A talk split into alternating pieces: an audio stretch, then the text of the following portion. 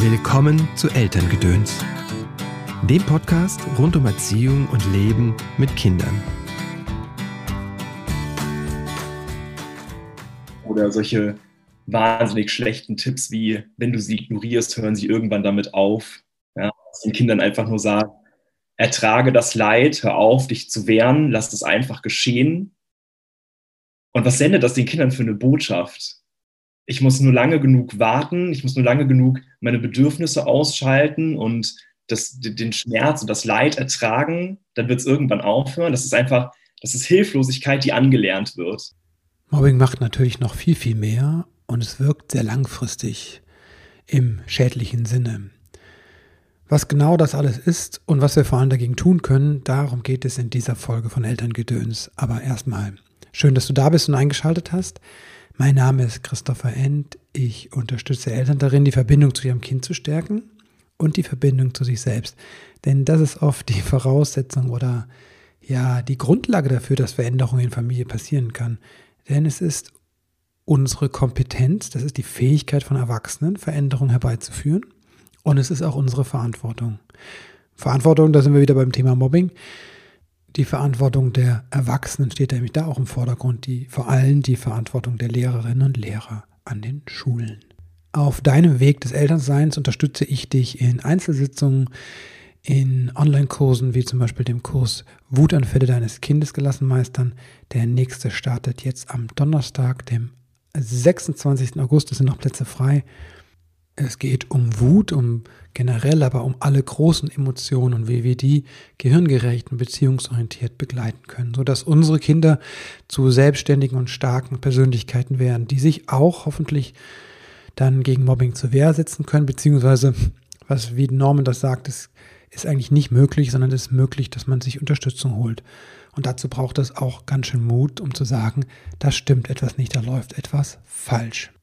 Mein heutiger Gast ist wie gesagt Norman Wolf. Norman hat Psychologie studiert, was keine Selbstverständlichkeit ist, denn es gab eine Zeit in seinem Schulleben, da stand er überall glatt vier, wie er im Podcast erzählt. Danach hat er in einer Beratungsstelle gearbeitet, die Nummer gegen Kummer und arbeitet aktuell in einer AIDS-Beratungsstelle. Norman hat zwei Bücher mittlerweile geschrieben. Das erste heißt Die Fische schlafen noch, wie ich meinen Papa an den Alkohol verlor und ihn auf der Straße wiederfand. Und das zweite heißt das aktuelle Buch Wenn die Pause zur Hölle wird, wie du dich gegen Mobbing stärkst und Selbstvertrauen gewinnst. Das Buch ist eine Art Selbsthilfebuch. Es erklärt aber erstmal grundlegend, wie Mobbing entsteht, was dahinter steckt und äh, gibt dir dann Anhaltspunkte, was du tun kannst als jugendlicher Mensch, um da durchzukommen. Das Ganze reichert Norman immer wieder an mit eigenen Erfahrungen, mit eigenen Berichten aus seinem ja, Erleben mit Mobbing. Eine, wie ich finde, sehr bewegende Folge und wie ich finde, eine sehr wichtige Folge, weil es so ein wichtiges Thema ist. Hallo Norman, herzlich willkommen im Podcast. Schön, dass du da bist. Hallo Christopher. Was ist Mobbing? Mobbing ist nicht ärgern, fangen wir mal so an. Mhm. Und viel zu oft wird Mobbing mit Ärgern gleichgesetzt. Da wird gesagt, die machen Spaß oder die wollen dich nur ein bisschen austesten oder das sind Annäherungsversuche, die wollen eigentlich deine Freunde sein. Und das ist einfach nicht wahr. Das ist verharmlosend.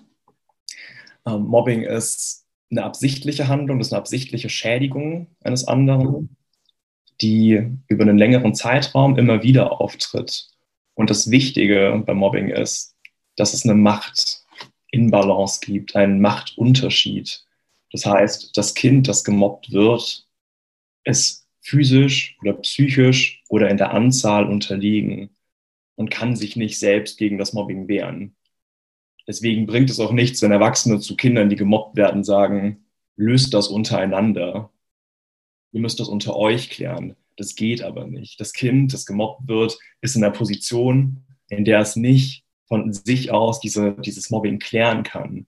Also das ist kein Streit auf Augenhöhe. Mobbing ist etwas, das nach unten passiert, das von der stärkeren und von der Seite, die in der Übermacht ist, nach unten passiert. Und ich glaube, das verstehen zu wenige Leute, zu wenige Eltern und zu wenige Lehrer. Was, ähm, was macht Mobbing mit Menschen? Kaputt. Also kurzfristig würde ich sagen, Mobbing führt zu heftigen emotionalen Reaktionen. Bei mir war das damals viel Angst, mhm. Trauer, Einsamkeit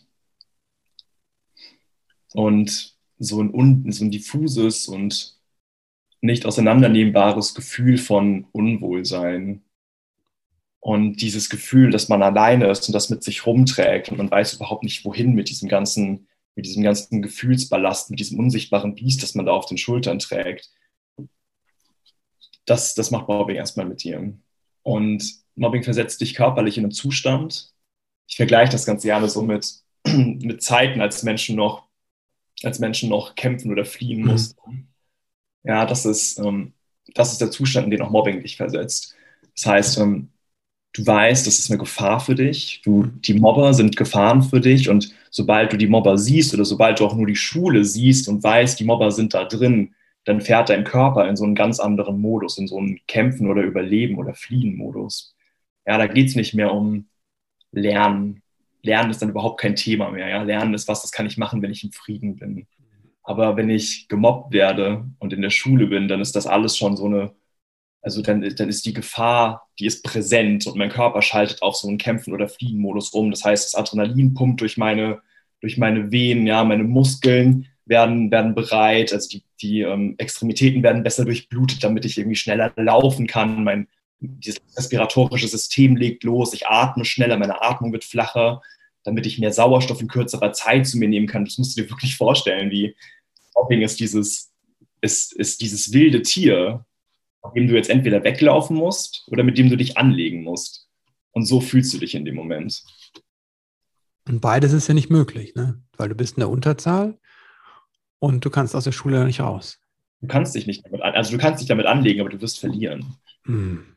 Das Problem. Und da du in der Schule gefangen bist, richtig, also du darfst nicht einfach gehen, kommt es halt total darauf an, andere Menschen zu aktivieren.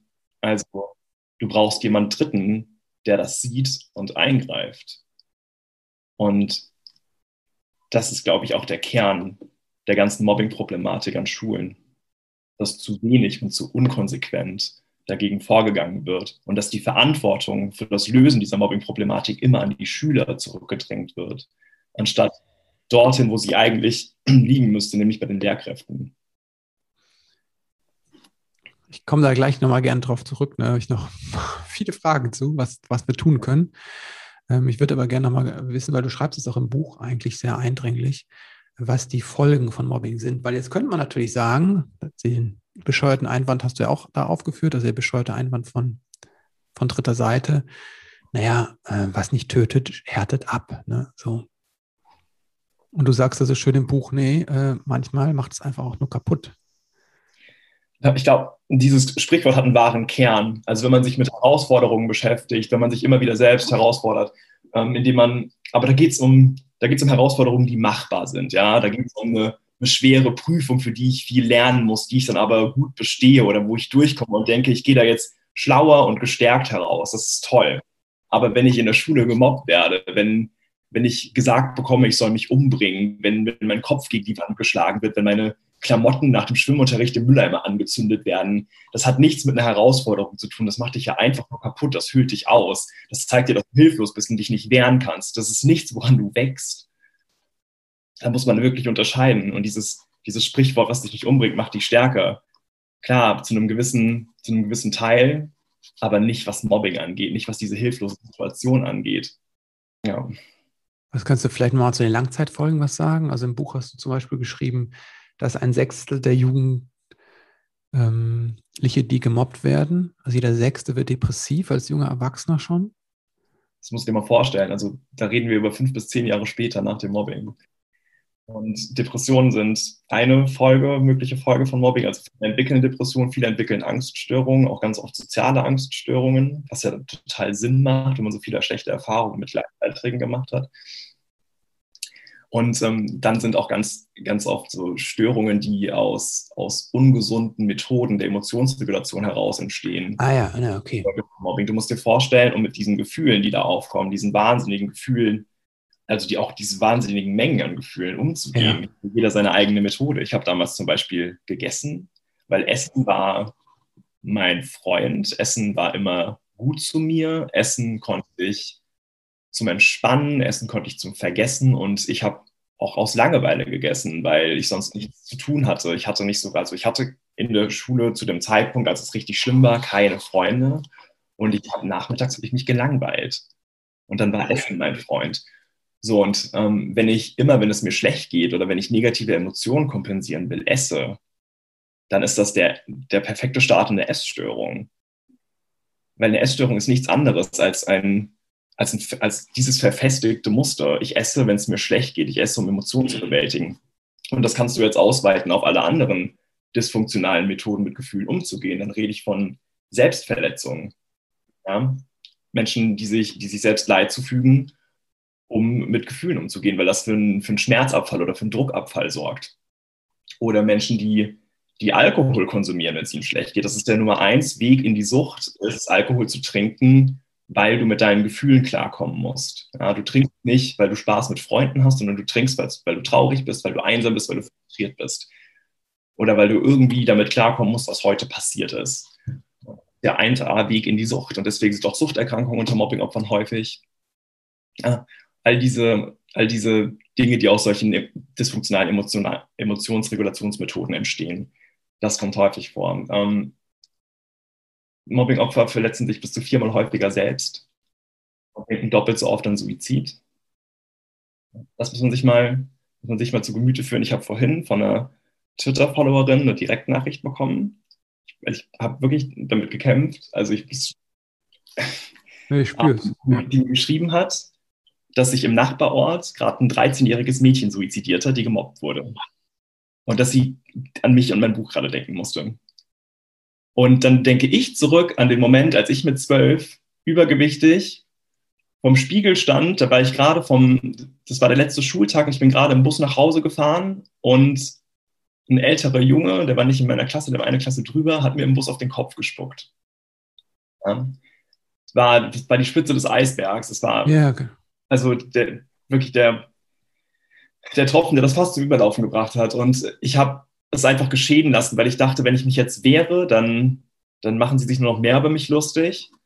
Und natürlich haben sie sich über mich lustig gemacht. Sie haben gesagt, ich hätte da Gefallen dran ähm, und haben, haben weitergemacht, haben mich dann auch geschlagen. Und, und ich bin zu Hause angekommen und habe mich unter die Dusche gestellt und versucht, diese, diese Spucke von meinem Kopf zu waschen. Und ich habe das Gefühl aber nicht losgeworden, dass die, dass die immer noch auf meinem Kopf ist. Ich war dreimal, habe ich geduscht und habe versucht, das abzuwaschen, aber ich habe mich immer noch genauso elendig gefühlt wie vorher. Und dann stand ich nackt vom Spiegel und habe gesehen, wie ich aufgegangen bin. Also ich hatte innerhalb von kürzester Zeit 10, 15 Kilo zugelegt. Meine, meine Oberschenkel und mein Bauch war voller Dehnungsstreifen, als, als hätte ich gerade ein Kind gekriegt. Also es ist so massiv schnell hat sich meine Haut geweitet. Und ich, ich habe mich angesehen und ich habe mich selbst für so ekelhaft befunden, weil ich das ja auch jeden Tag gesagt bekommen habe. Ich bin wertlos, ich bin, ich bin unwichtig, ich bin scheiße. Und das hat sich auch so verinnerlicht in meinen Kopf gesetzt. Ähm, und ich wusste nicht mehr, ich wusste nicht mehr, wann ich zum letzten Mal wirklich Spaß hatte oder einfach aus vollem Herzen gelacht habe. Das war, das waren einfach graue, graue Monate. Und ich stand vor diesem Spiegel und habe mich angesehen und dachte, eigentlich bist du gar nicht so gern am Leben. Und als ich vorhin diese Nachricht gelesen habe über diese 13-Jährige, die sich suizidiert hat, da kam das alles auch wieder hoch. Ne, diese Gefühle von damals. Und das ist das, was Mobbing mit dir macht. Erstmal ein Stück Kaffee. Ja. Ja, ist vielleicht mal ganz wichtig zu erklären, ne, dass einfach auch für die Hörerinnen, die sich vielleicht zum ersten Mal mit solchen Sachen be befassen, ne, dass einfach psychische Krankheiten mit zu den heftigsten gehören und wenn man jetzt auch ganz emotionslos wäre, müsste die Gesellschaft eigentlich schon rein aus finanziellen Gründen sagen, ne, es geht gar nicht, wir müssen das verhindern, weil die psychische Krankungen so, so behandlungsaufwendig sind, ne, weil es einfach so verflucht tief geht. So.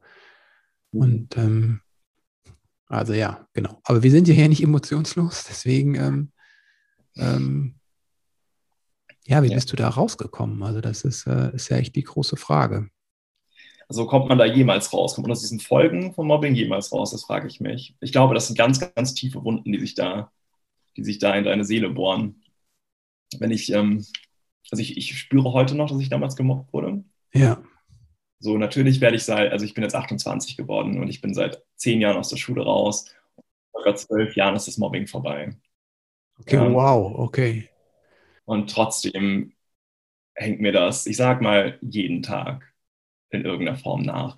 Und zwar in der Form, dass mein, also dass diese Stimmen meiner Mobber von damals als, als negative Gedanken in meinem Kopf sitzen, als Selbstzweifel in meinem Kopf sitzen und mir in jeder Situation meines Lebens einzureden versuchen, wie schlecht ich bin.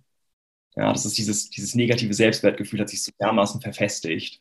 Und ich muss sagen, es wird besser. Mhm. Es wird besser, weil ich an mir arbeite und weil ich Methoden gefunden habe, wie ich gut damit umgehen kann. Aber sie sind noch da. Und wenn ich mich mit Freunden treffe, dann denke ich, also dann ist diese, diese Stimme von damals so aktiv und sagt, du weißt aber, dass dich eigentlich keiner mag und dass die gerade nur mit dir Zeit verbringen. Oder eigentlich hätten die gerade mehr Spaß, wenn du nicht dabei wärst. Ja, das ist diese Stimme, die in meinem Hinterkopf sitzt und sich, die, die klingt wie mein Mobber von damals. Ich habe den wirklich so, also ich habe diese Stimme so abgespeichert, die mir das dann erzählt. Oder ähm, diese massiven Selbstzweifel beim Reden wir das Schreiben. Ich habe dieses Buch geschrieben und es ist ein, es ist ein Ratgeber für, für Menschen, die gemobbt werden. Es soll irgendwie, es soll helfen. Und ich glaube, ich habe da viel, viel Herzblut reingepackt. Ich glaube, ich habe da viele gute Sachen reingepackt. Das weiß ich objektiv. Ja. Aber es ist subjektiv. Dann kommt mir, was hast du da für eine Scheiße zusammengeschrieben? Ja. Das ist doch, das kann sich überhaupt nicht messen mit richtigen Büchern wenn ich, wenn ich mich selbst Autor nenne, muss ich immer so Anführungszeichen in die Luft machen, weil ich mich nicht traue, einfach so zu sagen, dass ich Autor bin. Weil ich schreibe zwar Bücher, aber ein richtiger Autor, das kann ich ja nicht sein. Und das ist mein Kopf. Das sind die Stimmen von damals. Und das begleitet mich einfach durch meinen Alltag. Ich habe bloß gelernt, den, den Stimmen ein Gegenbeispiel entgegenzusetzen. Ich weiß, das sind, ich weiß, dass sie nicht die Wahrheit sagen, weißt du? Ich weiß, dass das ähm, mein verfestigtes Selbstwertgefühl ist, das einfach von damals so getreten wurde. Und ich habe gelernt, dass ich dem etwas entgegensetzen darf und dass ich die, ich lasse die Stimmen ausreden und es ist okay, diese Gedanken zu haben, negative Gedanken zu haben, die haben ihre Berechtigung. Aber sie, sie schon mal darauf zurückzuführen, dass sie von damals kommen und dass sie nicht die Wahrheit sind, das hilft. Und ihnen dann aktiv etwas entgegenzusetzen, das hilft noch viel mehr. Und ich habe da mein, die Stimme meines Opas gefunden. weil ich weiß, dass, das war damals jemand, der mich auch durch die harte Zeit des Mobbings begleitet hat, ja, der mir immer geholfen hat und für mich da war. Und den versuche ich dann im Kopf zu aktivieren. Und wenn meine Stimmen dann sagen, deine Freunde mögen dich überhaupt nicht, die verbringen bloß Mitleidzeit mit mir, dann versuche ich mir zu denken, was würde mein Opa dazu sagen? Und er würde sagen, du bist so ein toller und interessanter und spannender Junge und, und du bist so herzlich und freundlich mit jedem und du, und du kannst dich gut in andere reinversetzen und warum sollten die nicht Zeit mit dir verbringen wollen? Du bist eine total, eine total gute Begleitung, total guter Freund. Also, viele Menschen verbringen gerne Zeit mit dir. Und wenn man so eine Stimme dann dem anderen entgegensetzt, dann, dann geht es einem besser. Das, das hilft. Ja, es rührt mich sehr. Was war dein Opa für ein Mensch? Mein Fels ich habe ja auch eine sehr, sehr schwierige Vergangenheit, einfach elterlich. Also mein Vater war ja Alkoholiker und ich habe viel meiner Kindheit damit verbracht, meinen Eltern beim Streiten zuzuhören. Oh, und mein Opa war mein Fluchtpunkt. Okay, der hat da gewohnt, oder? Genau, wir sind mit ihm im, im gleichen Haus, bin ich groß geworden. Und das Haus hat sich immer so furchtbar eng angefühlt, weil ich hatte mein, mein Kinderzimmer immer neben dem Schlafzimmer meiner Eltern. Das heißt, wenn die sich gestritten haben, habe ich das alles eins zu eins einfach gehört. Ja, das war direkt nebenan. Und dann bin ich wenn das passiert ist, bin ich zu meinem Opa geflohen in den Garten nach draußen. Also mein Opa war die 90 Prozent des Tages war da draußen, hat, hat seine Gemüsebeete gemacht und, und irgendwie den Garten gepflegt und seine Blumen. Und dann bin ich einfach nach draußen geflohen und habe Zeit mit ihm verbracht. Und habe einfach, das war das Schöne, ich konnte mich da einfach auch ausweinen. Also ich bin, ich habe meine Eltern streiten hören, ich habe angefangen zu weinen und ich bin nach draußen gerannt und habe meinen Kopf irgendwie in, an seine Brust gesteckt und habe in sein Hemd geweint und er hat keine Fragen gestellt. Er hat mir einfach den Hinterkopf gestreichelt und gesagt, es wird alles wieder okay. Und dann habe ich ihm geholfen, Samen auszusehen oder Blumen zu gießen. Weißt du, das, das hat mir damals viel, viel Halt gegeben. Das war mein Ort, wo ich einfach, wo ich meine Gefühle abladen konnte und wo ich immer wusste, da kann ich hin, wenn irgendwas ist. Und das ist mein, das ist mein Notfallplan. Und das ist jemand, der, der nimmt mich so, wie ich bin und der hat mich lieb. Und deswegen begleitet er mich auch heute einfach noch sehr viel, mhm. um, um, den Stimmen von damals so ein, etwas entgegenzusetzen. Mhm.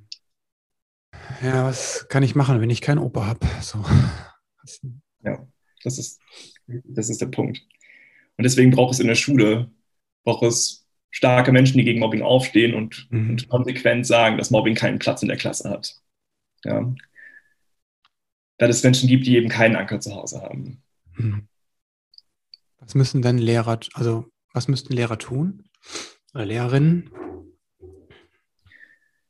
Ich würde erstmal sagen, Lehrerinnen müssen zuhören und ernst nehmen und Mobbing nicht mit so, mit so Sprüchen zurückweisen, wie man, wie, sie fast alle Menschen, die Mobbing erfahren haben, über ihre, über ihre Schullaufbahn kennengelernt haben. Also dieses klärt das unter euch oder der ärgert dich nur oder solche wahnsinnig schlechten Tipps wie, wenn du sie ignorierst, hören sie irgendwann damit auf. Ja, den Kindern einfach nur sagen, ertrage das Leid, hör auf, dich zu wehren, lass es einfach geschehen. Und was sendet das den Kindern für eine Botschaft? Ich muss nur lange genug warten, ich muss nur lange genug meine Bedürfnisse ausschalten und das, den Schmerz und das Leid ertragen, dann wird es irgendwann aufhören. Das ist einfach, das ist Hilflosigkeit, die angelernt wird. Ja. Ich sage dem Kind, deine Probleme solltest du in Zukunft so lösen, indem du sie einfach erträgst. Das ist einfach ein furchtbar schlechter pädagogischer Ratschlag. Ich weiß nicht, wie Lehrer, die, die sowas ja studieren, ja. auf sowas kommen. Also das macht mich wirklich, das lässt mich ratlos zurück. Ich glaube, das hat damit zu tun, dass lange Zeit in der pädagogischen Ausbildung nichts mit Emotion, Emotionen, Bedürfnissen und Bindung. Äh, also die ganze Forschung ist ja auch nicht neu. Ne? Also ich meine, das hat ja alles nach dem Zweiten Weltkrieg angefangen. Ne? Das ist jetzt 70 Jahre. Gibt es das Wissen mindestens? Von der humanistischen Therapie über Bindungstheorie, ne? alles, äh, die moderne Psychologie. Es ist ja alles da. Nur ich frage mich, weshalb das in Deutschland nicht in die Ausbildung fließt. Das ändert sich, glaube ich, jetzt, aber das ist dringend notwendig, wirklich. Also, ja, das sendet auf jeden Fall die falschen Botschaften. Ja, du machst ein sehr geiles Beispiel, finde ich. Also, das ist unglaublich stark, finde ich, in dem Buch. Und da schreibst du, was würde man denn sagen, wenn jemand auf der Straße Opfer von einem Verbrechen wird? Es wird jemand zusammengeschlagen, dann gehst du hin und sagst du, äh, einfach nicht wehren, ne? dann, hör das, dann hören die auf. Also, ja. es ist so absurd, aber ein Kind, das schutzbefohlen ist, das noch nicht, ne, nicht, noch, noch nicht mal ausgereiftes Gehirn hat oder Persönlichkeit, das lassen wir damit allein. Ne? Ich finde es auch eine, eine Frechheit sondergleichen. Wie kann ich denn als Lehrer das erkennen, als Lehrerin? Weil manchmal wird ja wahrscheinlich kein Zwölfjähriger oder Sechsjähriger kommen oder Siebenjähriger kommen und sagen, ich werde gemobbt, oder? Also vielleicht, aber ist dir die Frage, kann ich das überhaupt artikulieren und habe ich dann auch die Worte dafür? Ich glaube, viele, viele Kinder schaffen das nicht. Ich glaube auch, dass genauso viele Kinder es tatsächlich schaffen. Ähm, es ist auch ein, eine Frage, der, also wie akut es ist. Ähm, ich habe es auch erst geschafft, meinem Lehrer zu stecken, als ich wirklich Angst hatte, in die Pause zu gehen, weil ich in der letzten Pause die Nase blutig geschlagen bekommen habe. Und, Und das haben die nicht gemerkt. Und das haben die nicht gemerkt. Ich gemerkt, hatten eine schlechte Pausenaufsicht. Also da, ich habe einfach eins auf die Nase bekommen, sie hat geblutet. Ich bin damit auf, aufs Klo und ich habe mich da eingesperrt, bis es aufgehört hat. Ja, am Ende okay, niemand gemerkt, ja. Minuten zu spät in den Unterricht. So. Und am nächsten Tag habe ich dann da gesessen und die Pause war eröffnet und ich habe mich einfach nicht bewegt, weil ich Angst hatte. Der Lehrer kam auf mich zu und hat gefragt, was los ist. Und ich habe gesagt, ich kann nicht in die Pause. Ich kann nicht in die Pause, weil dann werde ich wieder geschlagen. Das, das, ich traue mich nicht. Und dann hat er gesagt, ach komm, jetzt übertreib nicht. Ja. Und ich habe gesagt, ich übertreibe nicht. Ich wurde gestern, Max hat mir gestern auf die Nase gegeben. Der hat mir einfach ins Gesicht geschlagen. Welches Jahr war das? Wir sprechen jetzt, du bist 93 geboren, oder? Das war, da war ich in der sechsten oder siebten Klasse, ich glaube in der siebten Klasse. Also 12, 2005. Krass, 2005. Ja. Ja, ich, äh, ich soll nicht. Freie Erziehung, gewaltfreie Erziehung war 2002, 1, wo das kam das Gesetz, ne? Dass es Gewalt in der Erziehung verboten ist, ne? Mhm. Und das ist nicht in Schulen angekommen anscheinend, dass Gewalt nicht erlaubt ist. Auch diese, diese Botschaft, die mein Lehrer mir da gesendet hat, ich soll nicht übertreiben, so als wäre ich das Problem in diesem Fall, weil sein, sein Signal, mir ins Gesicht zu schlagen, anscheinend nicht richtig gedeutet habe. Es war wohl nur ein Ärgern oder ein Annäherungsversuch, mit mir befreundet zu sein. Ja, das muss man sich mal überlegen. Das ist ja auch eine wahnsinnige Täter-Opfer-Umkehr. Ja, total. Wenn man Kindern, die gemobbt werden, sagt, ach du, du ähm, darfst da nicht übertreiben oder du bist da zu sensibel oder geh doch mal auf die anderen zu, integrier dich besser. Ja, das ist halt nichts anderes als, als wenn jemand vergewaltigt wird, ja, und dann sagt man, ja, aber dein, dein Minirock war ja schon sehr kurz und was machst du eigentlich nachts um zwölf im Park? Ja, das ist halt nichts anderes. Da sucht man die Schuld bei den Opfern, weil man denkt, das ist die einfachere Lösung. Oder weil Lehrer ah, okay. nicht wissen, nicht wissen, wie, ähm, wie sie vorgehen sollten. Ich glaube, das hängt alles mit diesem Glauben an eine gerechte Welt zusammen. Das ist das Grundkonzept, das wir alle in uns, also das die meisten von uns in sich tragen, wo, wo gesagt wird, ähm, die Welt ist eigentlich gerecht. Ja, die Welt ist eigentlich gerecht und wenn mir irgendwas Schlimmes passiert, dann passiert das, weil ich was falsch gemacht habe. Das ist so ein Schutzkonzept. Weil ah, es sagt, okay. wenn wir uns richtig verhalten und keine Fehler machen, müssen wir uns auch nicht fürchten, dass uns irgendwas Schlimmes passiert. Ja, und deswegen wird, wenn anderen Menschen etwas Schlimmes passiert, ganz oft nach den Fehlern bei diesen Menschen gesucht. Ja, was machst du denn im Park nachts um zwölf? Ja, warum trägst du so kurze Kleidung? Dabei ist diese Grundannahme einer gerechten Welt einfach falsch, weil es passiert sehr, sehr viel Ungerechtes auf der Welt. Vieles, was passiert, ist nicht die Schuld von den Leuten, die das abbekommen. Ja? Also ein Kind kann nichts dafür, dass es gemobbt wird und ein Vergewaltigungsopfer kann nichts dafür, dass es vergewaltigt wird. Das ist die Schuld der TäterInnen. Jedes Mal, ohne Ausnahme. Aber natürlich wird dann nach Gründen gesucht, warum ist es so weit gekommen, weil man sich selbst dann sicher sein kann, ich würde nicht nachts um zwölf in den Park gehen. Ich würde nicht so einen kurzen Minirock tragen. Ja? Ich bin äh, zugewandter, ich bin nicht so sensibel, mir kann das nicht passieren. Es geht also, also einmal ist dieses naive äh, Schwarz-Weiß-Denken, gut-böse und ja. dieses äh, Konzept von Schuld. Und das andere ist aber auch so ein Selbstschutz, habe ich rausgehört, so nach dem Motto, dass das ganz schön viel mit mir macht und ich dann sage, aber ich hätte es anders gemacht, mir würde es nicht passieren. Genau, mir kann das gar nicht passieren, weil ich wäre ich wär ja so doof nicht. Ich würde Tag gehen. Ja? Und das ist dann, und es ist okay, dass man sich sicher fühlen will. Das ist okay, dafür ein Konzept zu haben. Aber es hört dann auf, wenn ich dafür Opfern von Verbrechen oder Opfern von Mobbing sage, dass sie eine Teilschuld tragen. Das ist pures Victim und ganz, ganz furchtbar. Aber ich wundere mich nicht, dass es so, dass es so prominent ist. Ja, dass es immer wieder vorkommt, weil es eben so ein sinnvolles Konzept eigentlich ist. Ja, aber jetzt verstehe ich es nochmal mehr, mehr ne? Also dieses, ja. Aber diesen Selbstschutzteil, der war mir noch nicht so klar vorher. Ne? Ich dann auch manchmal denke, wieso wird so viel weggeschaut? Das wäre ja auch die Frage, wieso schaut in der Klasse so viel weg? Ne? Weil du sagst ja auch, du hast ja dieses Täter-Opfer-Dreieck oder so, auf jeden Fall hast du so ein Dreieck aufgebaut. Mhm. Ne? Ähm, und ähm, es sind ja nicht nur die Lehrer, die wegschauen. Ich meine, manchmal, die verstecken das ja auch sehr gut. Ne? Also Kinder sind auch nicht doof. Und Leute, die bewusst was machen, sind ja, ähm, ne, die haben das ja auch gelernt vielleicht. Die wissen ja, dass das falsch ist und dass sie also richtig darf. Genau, weil sie wahrscheinlich das auch selbst erfahren haben in einer bestimmten Art. Und jetzt ist deswegen sind sie auch ganz gut da drin, das so zu machen, dass keiner sieht, der das sanktionieren kann. Deswegen kriegen es Lehrer oft auch nicht mit, ist mein Eindruck. So. Auf der anderen Seite gibt es aber noch einen Klassenverband, ne, wo ja noch irgendwie 25 andere Kinder sind. Und ähm, ist die Frage, was ist mit denen? Ne? Ich glaube, das große Problem ist die, die soziale Rangliste in der Klasse und dass Menschen, die mobben, also Kinder, die mobben, stehen da ganz oben und versuchen ihren Rang irgendwo beizubehalten. Und das geht am einfachsten, indem du die Person, die ganz unten stehst, indem du dich über die lustig machst, die schlägst, dich über sie stellst, ja, weil das festigt deine Rolle im Klassenverband, das hält dich ganz oben. Und dann gibt es die Leute in der Klasse, die finden das irgendwie witzig oder die finden das beeindruckend, wenn das passiert. Das sind diese, diese Voyeure, die da zuschauen und damit passiv dem Ganzen so einen Beispruch geben, das sind die, die dann dem, dem Täter oder der Täterin ähm, die, dieses Verhalten verstärken. Ja? Die Täterinnen, die machen das, weil sie sich diesen Zuspruch ja auch wünschen. Die wünschen, dass, dass sie angesehen werden, so, oh krass, boah, der hat ihn einfach geschlagen, ja, oder der nimmt solche Wörter in den Mund oder boah, krass ist der drauf. Ja, das ist der, den die TäterInnen wollen. Und dann gibt es ganz, ganz viele Leute, und ich glaube, das müssen sich Mobbingopfer auch bewusst machen. Es gibt ganz, ganz viele Menschen in der Klasse, die das falsch finden, was da passiert. Und die das fürchterlich finden, die sich aber nicht trauen, was zu sagen, weil sie Angst haben, selbst in diese Opferrolle zu fallen. Selbst das nächste Opfer sein könnten, wenn sie jetzt dagegen aufstehen. Aber das sind die Mehrheit in der Klasse, ja. Das sind die allermeisten in deiner Klasse sind gegen das Mobbing. Die finden das scheiße, dass dir wehgetan wird. Aber die können das nicht sagen.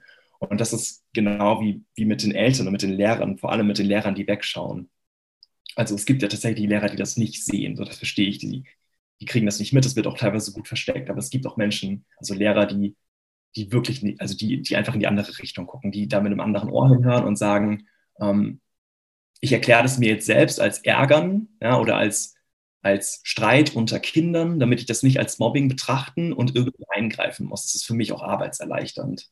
So, und das ist einfach, also das ist dann eine Duldung dieses Mobbingverhaltens, ähm, mit dem die TäterInnen dann auch noch bestärkt werden, darin weiterzumachen. Ja? Also wenn die keine Konsequenzen darauf erfahren, dass Mobbing stattfindet, denken die sich, ja, dann ist ja okay, dann kann ich ja weitermachen. Was müssten denn Konsequenzen sein? Weil ich meine, das Problem ist, ich kenne das auch aus Anschauung mit meinen Kindern dass teilweise ja gar nicht das Verständnis bei den Eltern da ist, der, die, die ähm, von den Kindern, die übergriffig werden. Äh, und das teilweise sogar noch verbrämt wird, als die müssen lernen, sich ne, durchzusetzen. So.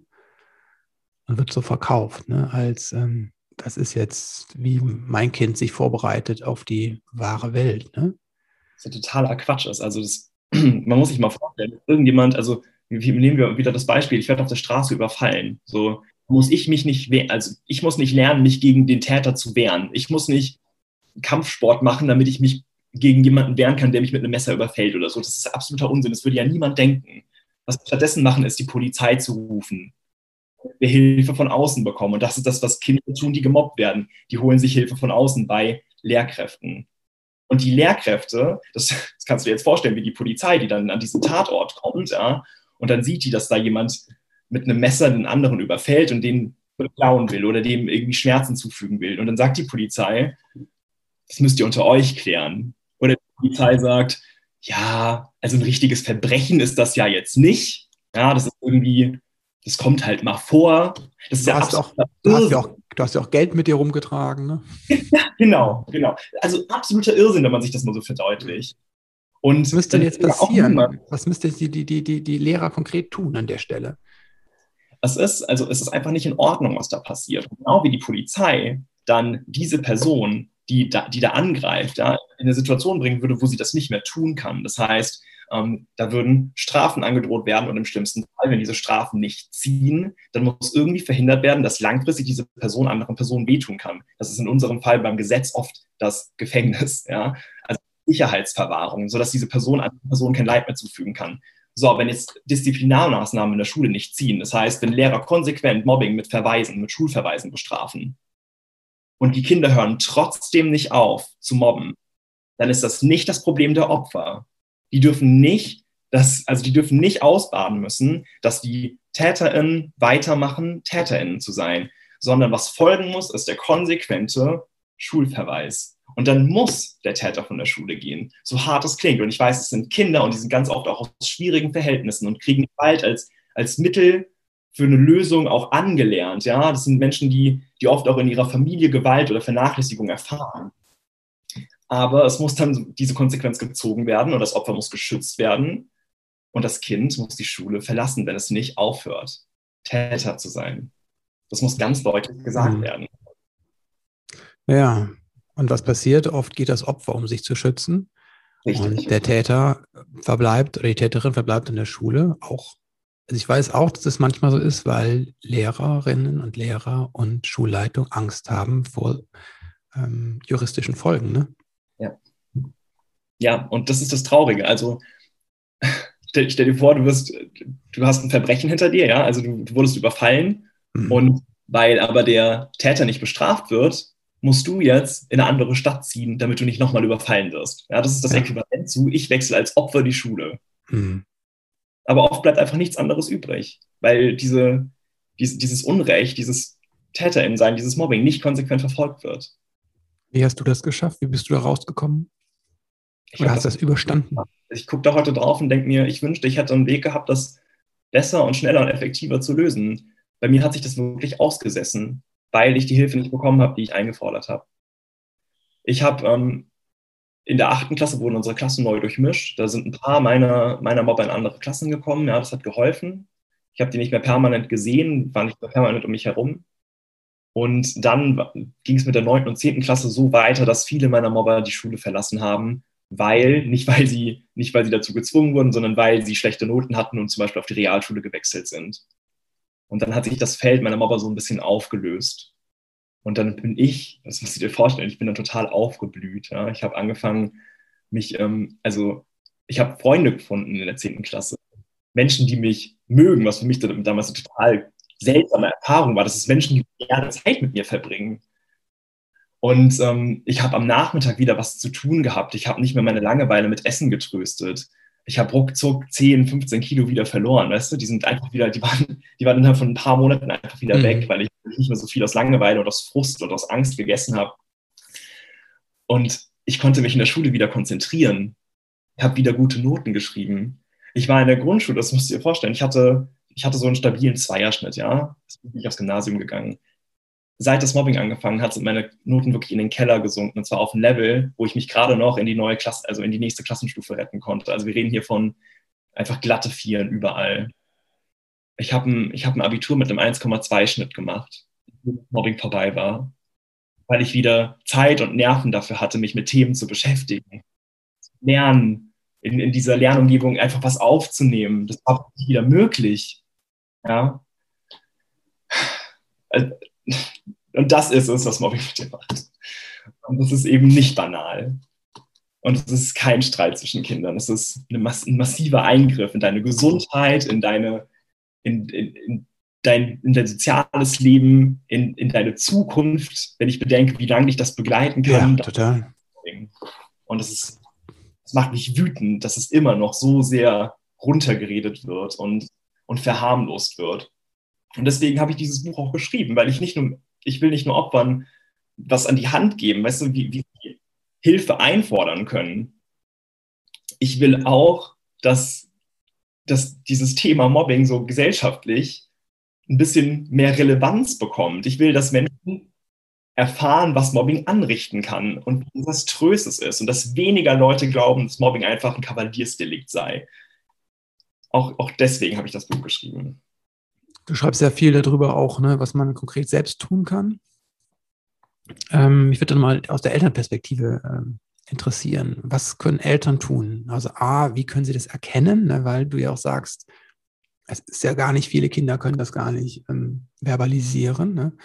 So. Oder also entweder ist es nicht für sie klar, dass sie im, dass sie eigentlich im Recht sind. Ne? Das ist ja Teil des Mobbings auch, dass es auf dich fällt, dass du dir Vorwürfe machst, ne? die ganzen negativen Glaubenssätze, die du aufgezählt hast, ist ja, ich bin schuld. Ne? Das kriegst du noch von Lehrern von außen so. Deswegen ist es schwierig zu sagen, hör mal, da, mir passiert gerade Unrecht. Und dann ist die Frage, ist, ist der Mut da, das zu formulieren? Wie können Eltern das also erkennen, vielleicht schon vorher?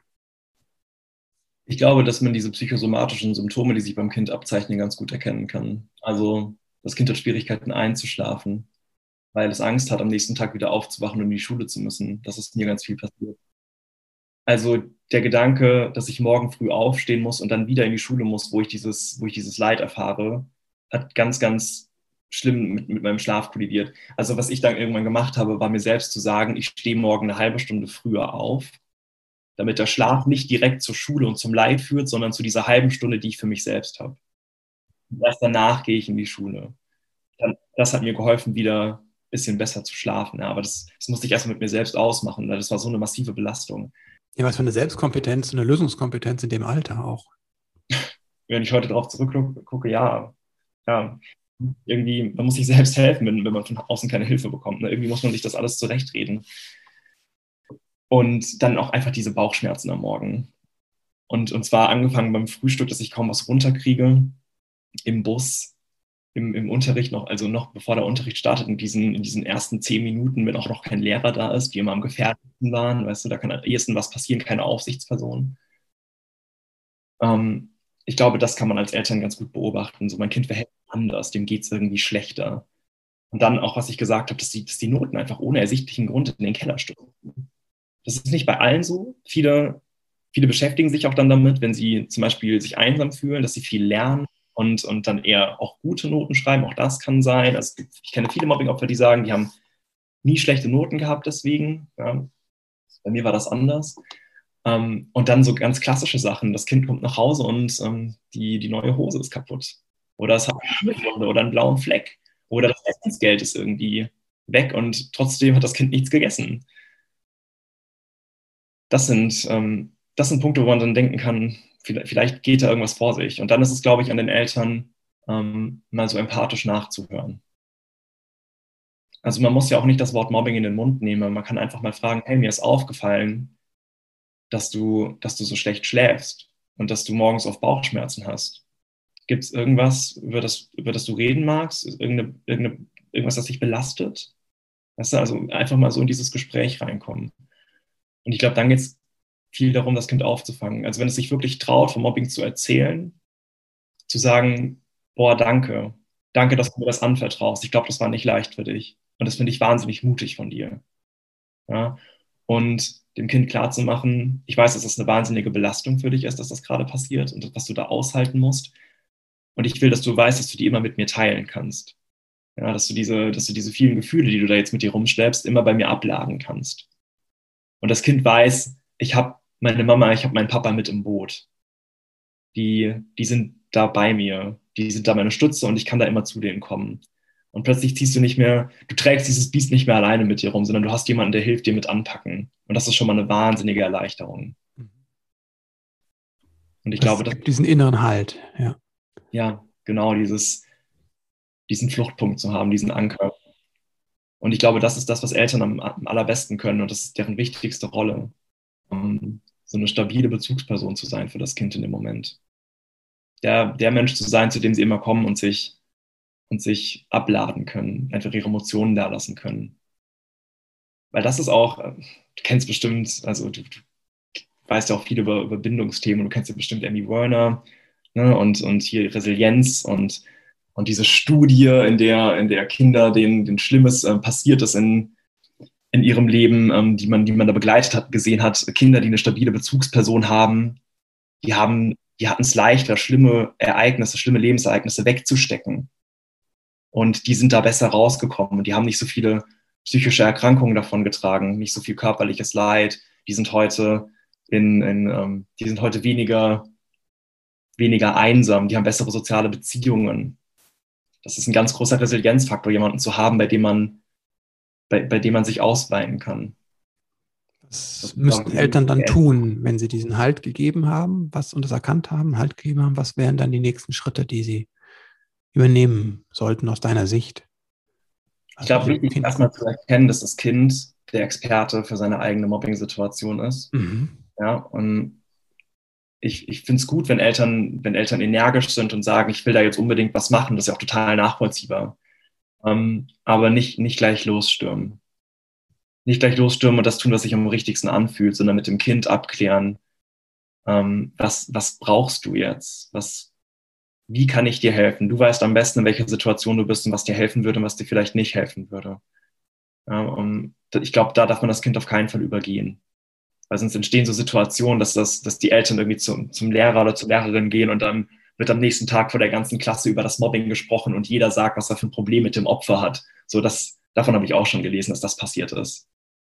Das ist ja ganz, ganz schrecklich, ganz furchtbare Erfahrung, wenn dir dann eine ganze Klasse sagt, warum sie dich mobben einer nach dem anderen und alle hören zu. Weißt du, so, sowas kommt vor, wenn, wenn Menschen einfach nach vorne preschen und, okay. Nicht genau wissen, was das Kind möchte. Und das ist das, was das Kind auf keinen Fall will. Ja. Niemand möchte so bloßgestellt werden. Und ähm, dann geht es, glaube ich, darum abzuklären, hey, soll ich mit der Lehrperson sprechen oder möchtest du das selbst machen? Soll ich dich vielleicht, soll ich dir Tipps geben, wie du das machen kannst? Oder soll ich, soll ich mitkommen? Soll ich, das, soll ich das für dich übernehmen? Soll ich dir das abnehmen? Weil die Lehrperson ist am Ende diejenige, die die Konsequenzen aus dem Mobbing ziehen kann und die die TäterInnen in die Schranken weisen kann. Und dann geht es darum, sich nicht abwimmeln zu lassen. Ja, und ähm, sich solche, sich solche Verharmlosungen, wie sie eben sehr, sehr oft vorkommen, die sich nicht gefallen zu lassen.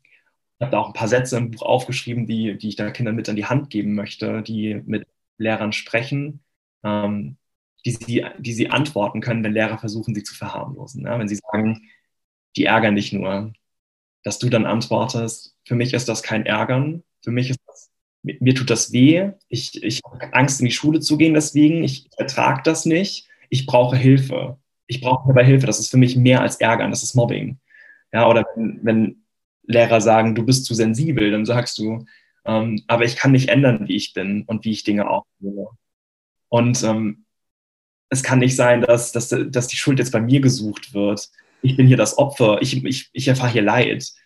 Ähm, oder wenn, wenn Lehrer sagen, ich kann dir da nicht helfen, das müsst ihr unter euch klären. Okay, aber wer kann mir helfen? Nennen Sie mir doch bitte einen Kollegen oder eine Kollegin, die sich mit dem Thema besser auskennt und die gerade Zeit hat, die mir helfen kann, weil ich brauche Hilfe. Lasst euch nicht abwimmeln. Ich glaube, das ist ganz, ganz wichtig. Und wenn wirklich die Lehrer auf, auf Stur schalten, und ich will überhaupt nicht alle über einen Kampf stellen, es gibt Lehrer, die sich wunderbar empathisch ja, mit Kindern auseinandersetzen und gut kümmern und sofort aktiv werden, ja. Aber es gibt eben auch diese schwarzen Schafe, die ich auch in meiner, in meiner Schulzeit leider erleben musste. Und wenn, wenn das so vorkommen sollte, dass Lehrer sich da überhaupt nicht, ähm, sich da überhaupt nicht drauf einlassen, dann darf man nicht davor zurückschrecken, auf die nächsthöhere Ebene zu gehen, ja, und irgendwie mit Vertrauenslehrern zu sprechen, mit, ähm, mit der Schuldirektion zu sprechen, bis man Hilfe erfährt, die man braucht. Und wenn alle sich querstellen und jeder sagt, das, das ist doch nichts, was man, was man ernst nehmen muss, das sind Kinder, das passiert eben, dann ist auch die Flucht nach vorn okay. Und damit meine ich, die Schule zu wechseln. Ja, also viele sagen dann, aber ist das nicht aufgeben? Ja, ja, klar, aber wenn mein Haus brennt, da gehe ich ja auch nach draußen und bleibe nicht drin, weil das aufgeben wäre. Das ist ja Quatsch. Also, wenn eine akute Gefahr herrscht, die mich schädigt, dann, dann laufe ich davor weg. Ja. Und das ist vollkommen in Ordnung. Von manchen Dingen muss man dann einfach weglaufen, wenn es keine andere Möglichkeit gibt. Und ich habe lieber den bürokratischen Aufwand, mein Kind in einer anderen Schule anzumelden, ja. als mein Kind die nächsten 20, 30, 40 Jahre ein massiv geringes Selbstwertgefühl hat, weil es in der Schule gemobbt wurde. Richtig. Also den, den Aufwand muss man sich dann leider geben, aber der ist es wert. Ich kenne das auch von Nachbarn, da haben die aus einem ganz anderen Grund gewechselt, ne? So, weil einfach ähm, die Schule nicht von der Anforderung stimmte. Ne? Das Kind brauchte was mehr. Ne? So.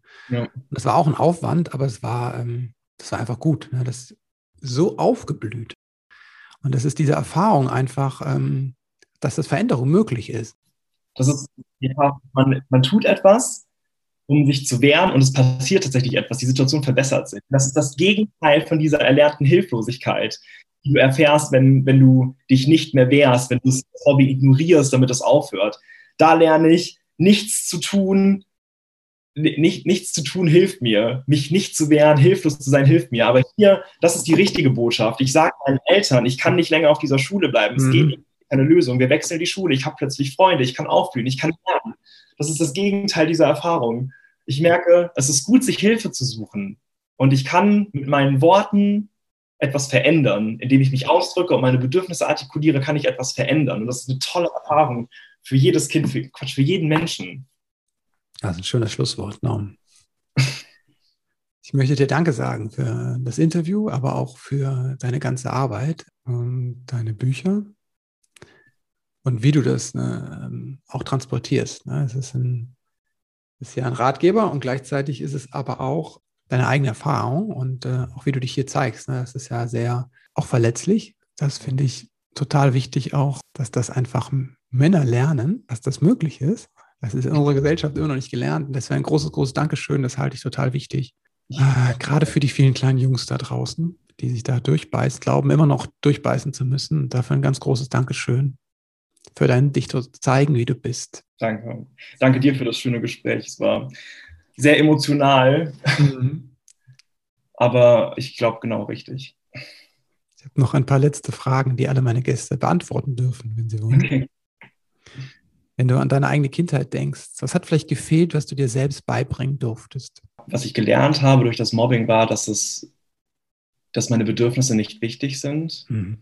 Und ich habe mir über die letzten Jahre und ja, das letzte Jahrzehnt selbst beigebracht, dass ich meine Bedürfnisse erfüllen darf und dass ich die nicht zurückstellen muss, sondern dass es wichtig ist, dass es mir gut geht und dafür darf ich einstehen. Wofür bist du deinen Eltern dankbar? Ich bin dankbar für, für den Rückhalt und für den, für den Einsatz. Ich glaube, Eltern können nicht alles richtig machen. Und ich glaube, auch meine Mama hat nicht alles richtig gemacht. Papa ganz zu schweigen. Ähm, aber die beiden haben sich immer bemüht. Weißt du, die haben immer ähm, am, am, Maximum ihrer Kräfte gekämpft, um das Beste für ihre Kinder rauszuholen. Und das rechne ich meiner Mama, gerade meiner Mama heute sehr, sehr hoch an, wie, wie sie für uns gekämpft hat, gerade als, als mein Papa dann ähm, verschwunden war, ähm, wie, wie sie arbeiten gegangen ist, 40 Stunden die Woche und trotzdem noch irgendwie uns ähm, versorgt hat und, und alles Mögliche getan hat, damit es uns gut geht. Ja, sie hat also wie, wie ein Tier gearbeitet. Ähm, das, das rechne ich hier ganz, ganz hoch an, dass sie sich so ins Zeug gelegt hat, damit es uns gut geht. Wenn du werdenden Eltern drei Botschaften mit auf den Weg geben könntest, was wären das? Worauf sollten sie achten im Leben mit ihren Kindern? Auf ein offenes Gespräch, also auf ähm, zu sagen, hey, du kannst, e-, egal was, was passiert, du kannst immer zu mir kommen. Und egal was du anstellst, du kannst immer mit mir drüber reden. Den Kindern eine, eine stabile Bezugsperson zu sein. Ich glaube, das ist der allerwichtigste Ratschlag, den man jemandem geben kann. Mhm. Ein Kind muss jemand haben, ähm, an den es sich wenden kann, ähm, bei dem es sich ausweinen kann, bei dem es sich aufladen kann, ja, die mhm. Kräfte aufladen kann. Und ansonsten hab Spaß, sei verrückt, sei silly, sei crazy, mhm. sei, also, hab, hab, Spaß mit deinem Kind, sei selbst Kind, wenn du mit deinem Kind bist. Mhm. Ja, das ist auch ganz wichtig. Das ist auch was, was ich in meiner Pairzeit ganz, ganz viel gelernt habe, mit Kindern irgendwie Kind zu sein und mhm. Spaß zu haben und rumzublödeln. Das hat mir immer am meisten Spaß gemacht. Mhm. Norman, vielen, vielen Dank. danke dir. Dankeschön. Ich fand das ganz schön krass, was Norman geteilt hat. Und es hat mich auch bewegt, berührt und es hat mich auch ärgerlich gemacht. Das kann auch sein, dass das mit meiner eigenen Erfahrung zusammenhängt. Ich bin nicht gemobbt worden von Kindern, aber es gab einen Lehrer, der dessen Verhalten auf jeden Fall Mobbing war. Ich bin da auch ärgerlich über das ganze System Schule, das an der Stelle massiv versagt hat und einfach mich und andere Schülerinnen und Schüler, die auch unter ihm gelitten haben, nie geschützt haben. Was es braucht, ist an der Stelle Verantwortung. Verantwortung ist unbequem, Verantwortung zu übernehmen. Das braucht nämlich Mut. Das bedeutet auch, dass man sich mit Menschen anlegen muss, dass man für seine Meinung einstehen muss. Und das ist eine Qualität, einen Charakterzug, den ich wirklich vermisse und nach dem ich mich sehne, auch in unserer Gesellschaft, in unserer Politik. Es fehlen einfach Menschen, die bereit sind, Verantwortung zu übernehmen, auch für die Scheiße, die sie selbst verantwortet haben. Und da sehe ich einfach, da habe ich ein großes Bedürfnis nach. Um auf das Mobbing zurückzukommen, es braucht also, wie gesagt, die Lehrer, die Verantwortung übernehmen und hinschauen und handeln. Und es braucht die, braucht die Verantwortung bei uns Eltern, die auch hinschauen und auch handeln. Wenn du dieses Hinschauen ein bisschen üben und trainieren möchtest, dann die herzliche Einladung, in den Wutkurs zu kommen. Da üben wir das. Wir üben eine Methode, die heißt personenzentrierte Gesprächsführung unter anderem. Und da geht es darum, wirklich dich mit deinem Kind auf eine Weise zu verbinden, dass du Dinge erfährst, die das Kind vielleicht vorher noch nicht geteilt hat. Der Wutkurs startet am 26.08. Noch ein paar Plätze sind frei. Wenn du dabei sein willst, dann melde dich schnell bei mir oder melde dich direkt an. Ich freue mich auf dich. Und jetzt sage ich dir noch Danke. Danke, dass du eingeschaltet hast, denn das zeigt mir, dass du im Leben mit deinem Kind etwas verändern möchtest oder die Verbindung verstärken möchtest. Und das liegt mir am Herzen. Danke dir.